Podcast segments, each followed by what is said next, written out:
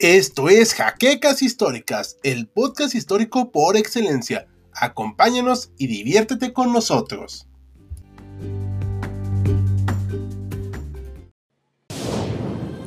Bienvenidos a HC Historia Contemporánea, la página histórica por excelencia.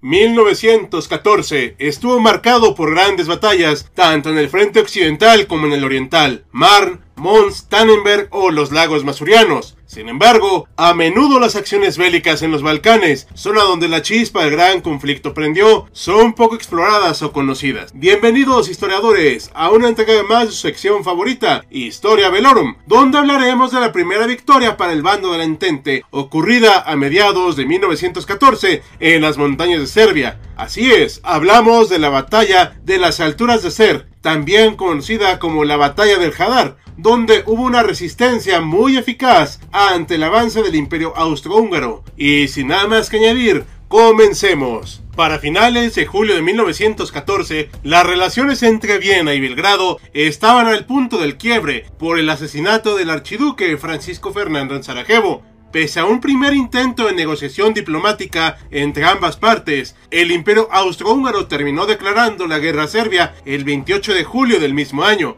Como se sabe, tal situación conflictiva originalmente regional escaló rápidamente hasta el punto de implicar a las grandes potencias europeas de la época.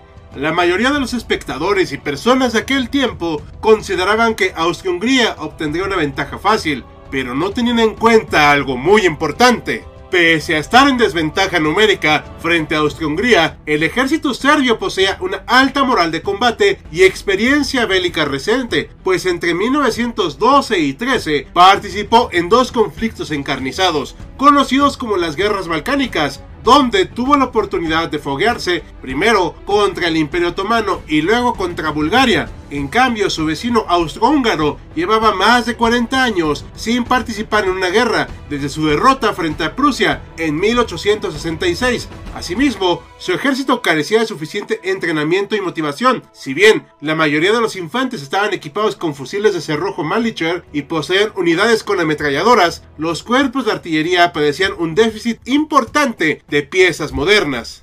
A pesar de estos inconvenientes, Viena movilizó a un total de 200.000 hombres hacia el sur, teniendo el respaldo tácito de su aliado el Imperio Alemán. En esos años, la frontera entre Serbia y el Imperio Austrohúngaro estaba delimitada por la confluencia de los ríos Sava y Danubio, a unos pocos kilómetros al norte del Belgrado, y el Drina al oeste. El plan original era neutralizar a Serbia en cuestión de semanas con una potente ofensiva. Sin embargo, por sugerencia de Konrad von Hotzendorf, jefe del Estado Mayor austriaco, se optó por concentrar la mayor parte del ataque en el oeste, para facilitar el establecimiento de cabezas de puente los austrohúngaros llevaron a cabo desde finales de julio extensas campañas de bombardeo artillero sobre las poblaciones fronterizas y la propia Belgrado. Los ejércitos encargados de la ofensiva fueron el segundo que cruzaría el Sava y el quinto y sexto que atacarían desde el oeste cruzando el Drina. Como comandante general de la fuerza militar estaba el general de 60 años, Oskar Poitorek,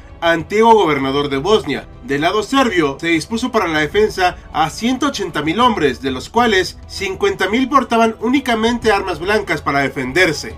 El resto de tropa disponía de fusiles tipo Mauser y Mosin así como ametralladoras. Estos hombres fueron organizados en dos ejércitos, el segundo comandado por Stepa Stepanovich y el tercero con el general Jurisic Sturm. El mando general de esta fuerza estaba a cargo de Radomir Putnik, jefe del Estado Mayor, a quien se debía en buena medida el proceso de transformación de los serbios en una máquina bélica efectiva. Finalmente, Belgrado no iba a enfrentar solo a la invasión, pues recibió el decidido apoyo de otra joven nación balcánica, Montenegro, que contribuyó a la defensa de su vecino con 40.000 hombres. Los movimientos propiamente dichos de la infantería austrohúngaro no empezaron sino hasta el 11 de agosto, cuando los ejércitos quinto y sexto iniciaron su avance. En lo concerniente a los serbios, Putnik había planeado mantener la defensiva en la mayor parte del frente, pero en la frontera con Bosnia intentó hacerse de la fortaleza de Visegrad. Tal asalto fue rechazado. Y el 12 de agosto sus tropas debieron batirse en retirada ante el empuje enemigo. Por su parte, en el frente norte, la ciudad de Sabac, sobre el río Saba, cayó rápidamente en manos del segundo ejército austrohúngaro. Poitorek, animado por estos sucesos, ordenó que los ejércitos quinto y sexto enfilaran su ataque hacia la segunda plaza de la región, Valievo, importante centro de comunicaciones cuya caída hubiera abierto las puertas de Belgrado. Sin embargo, el comandante Putnik no facilitó este escenario y desplegó a su segundo y tercer ejército y a los aliados montenegrinos en un accidente geográfico por el cual necesariamente tendrían que pasar sus enemigos, el valle del río Hadar, afluente del Drina y las adyacentes alturas de Ser. El 14 de agosto, el comandante del quinto ejército austrohúngaro, Ritter von Frank, intentó asaltar la elevación cuyo punto más alto alcanzaba los 687 metros de altura, pero fue detenido por el fuego combinado de fusilería, ametralladoras y obuses serbios y debió retirarse con un número importante de bajas. Las fuerzas de su rival, por su parte, apenas si sufrieron algunas pérdidas. La defensa podría haber continuado a cargo de los dos ejércitos serbios, pero una tentativa de avance del segundo ejército austrohúngaro desde Sabak obligó a Putnik a movilizarse apresuradamente rumbo al noroeste para frenar esa nueva amenaza. Ello implicó que el tercer ejército de Sturm debiera enfrentar en solitario a las todavía nutridas tropas de Von Frank y del sexto ejército. El día siguiente se reiniciaron las hostilidades. La aviación austriaca sobrevoló los aires, tratando de detectar las baterías enemigas y tuvo algunos roces con aparatos de la incipiente Fuerza Aérea Serbia, lo cual dio como resultado los primeros combates aéreos de la guerra. Asimismo, los choques entre ambas infanterías fueron feroces y se extendieron hasta el anochecer sin que los austrohúngaros consiguieran ganancias sustanciales. La preocupación de Poitorek ante los escasos progresos de sus tropas aumentó cuando recibió la noticia de que el segundo ejército que ocupaba Sabat sería retirado para enfrentar a los rusos en Galicia. El antiguo gobernador de Bosnia consiguió convencer a su Estado Mayor de dejarle al menos un cuerpo de dicho ejército en el norte de Serbia. Su papel no pasó a ser más que simbólico, pues estos elementos fueron mantenidos a raya por las fuerzas de Stepanovich. Dispuesto a ocupar Valievo a como diera lugar, Poitorek desató otro feroz ataque en la madrugada del 16 de agosto contra las defensas serbias en Ser y el Valle del Hadar, confiando en que la superioridad numérica de los ejércitos quinto y sexto terminaría imponiéndose. Sin embargo, no cayó en cuenta de que sus enemigos habían recibido poco antes valiosos refuerzos provenientes de la última llamada filas en Serbia. Más aún, la coordinación entre ambos ejércitos austrohúngaros fue prácticamente nula, lo cual dio como resultado que los aliados pudieran resistir la mayor parte de los embates enemigos. Por si fuera poco, a las 11 am de ese mismo día, los austrohúngaros debieron enfrentar algunos contraataques serbios, mismos que fueron detenidos con mucha dificultad. El 17, Von Frank lanzó otra ofensiva vigorosa que se prolongó hasta el 19, y si bien en la zona del Hadar las tropas de Storm se vieron en problemas y debieron abandonar algunas localidades, las ganancias continuaron siendo poco importantes para los atacantes. Para colmo, una tentativa de flanqueo por parte del sexto ejército que hubiera puesto en aprietos a los aliados terminó sin llevarse a cabo tanto por su desorganización como por la resistencia serbo-montenegrina. Tras el fracaso de este último gran ataque, los austrohúngaros debieron pasar a la defensiva. La batalla de Ser entró en su fase final el día 20. Los serbios y montenegrinos sorprendieron a sus enemigos con un feroz bombardeo artillero, mismo que procedió a una serie de contraofensivas vigorosas. Los austrohúngaros resistieron temporalmente en algunas zonas del frente, pero finalmente se vieron notablemente superados por la potencia de fuego enemiga y retrocedieron en desorden.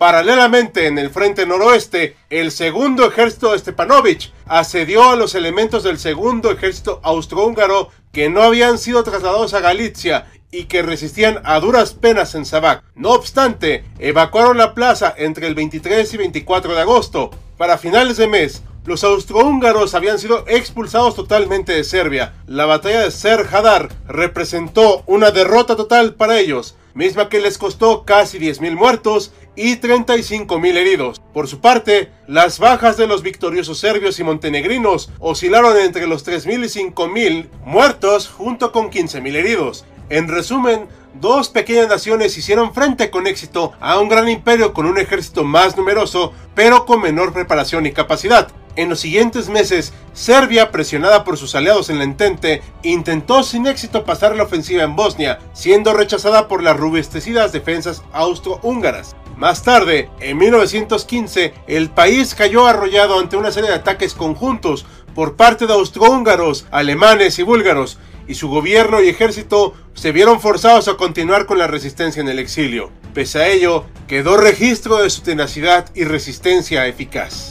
¿Ustedes qué opinan, historiadores? ¿Conocían la historia de esta batalla? ¿Creen que deberíamos hablar más sobre estas acciones libradas en el frente balcánico durante la Primera Guerra Mundial? Déjenos sus comentarios. Y con este cuestionamiento terminamos un capítulo más de Historia Velorum, en espera de que haya sido de su agrado e interés. Como cada video, agradecemos a nuestros mecenas de Patreon, como José Antonio Martínez Chaparro, Félix Calero y Jan Jaimes. Recuerda que tú puedes unirte a ellos y apoyar al canal mediante las acciones que ya conoces en Patreon, YouTube y nuestras demás redes sociales. Sin nada más que añadir, yo soy Hal, con un guion de Bruno de Gante despidiéndose, con la promesa de vernos pronto en otro campo de batalla.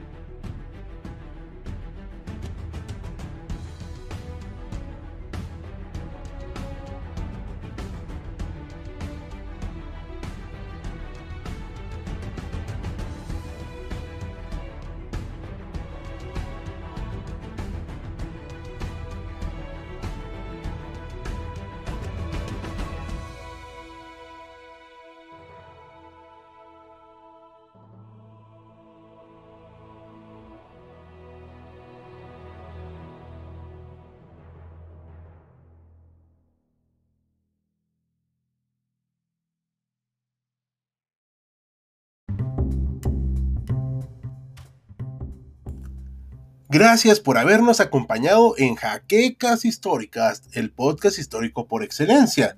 Hasta la próxima.